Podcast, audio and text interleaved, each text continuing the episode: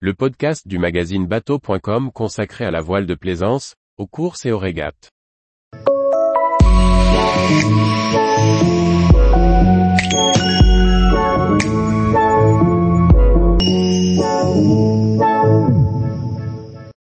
Tercera, Graciosa et Saorore, trois joyaux du groupe central des Açores. Par Dominique Montesinos. Cinq îles forment le groupe central de l'archipel des Açores, Saorore, Pico, Fayol, ainsi que Terceira et la Graciosa qui ne sont qu'à une poignée de milles du Portugal. Elles nous ont enchanté le temps d'une croisière d'été. Un départ matinal de Sao Miguel, l'île capitale des Açores, en compagnie de quelques barques locales de pêche, trop faiblement éclairées, permet de rejoindre l'île de Terceira au terme d'une navigation diurne. Angrado Heroismo nous accueille en fin d'après-midi dans son exigu marina.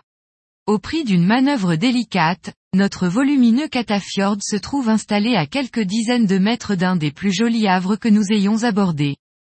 L'architecture y est particulièrement intéressante. Les premiers édifices d'Angrado Heroismo datent du XVe siècle, époque où nefs et caravelles chargées des richesses rapportées des Amériques ou de l'Orient faisaient relâche dans la baie d'Angra, bien abritée des vents dominants. La ville regorge de demeures seigneuriales et d'églises magnifiques, que nous passons la journée à visiter à pied. Les rues sont en pavés noirs et blancs et les trottoirs ornés de motifs géométriques. Les gens sont aimables et souriants. Il règne ici une grande sérénité. Dans les petits villages, des pêcheurs réparent leurs lignes et repeignent leurs bateaux. Des piscines naturelles ont été creusées par la mer dans la lave lors des éruptions passées. Le musée du vin de Biscoitos vaut le détour, ne serait-ce que pour ses dégustations. Les vignes sont protégées du vent par de charmants murets de pierre. Chaque espace ainsi constitué abrite en moyenne 9 cèpes. Dans le centre de l'île, les facéties volcaniques se manifestent par des fumerolles abondantes et des rejets de soufre plus ou moins odoriférants.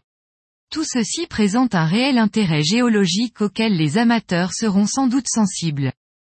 Les vaches ruminent leur verdure sous le nez des pêcheurs préparant leur ligne avant d'aller en mer largement aussi captivant que de regarder passer le TGV. Surnommé, l'île au taureau, Tercera est célèbre pour ses touradas à corda, jeu spectacle taurin pratiqué à l'occasion des fêtes de village. L'animal, aux cornes emboulées, se précipite dans la foule.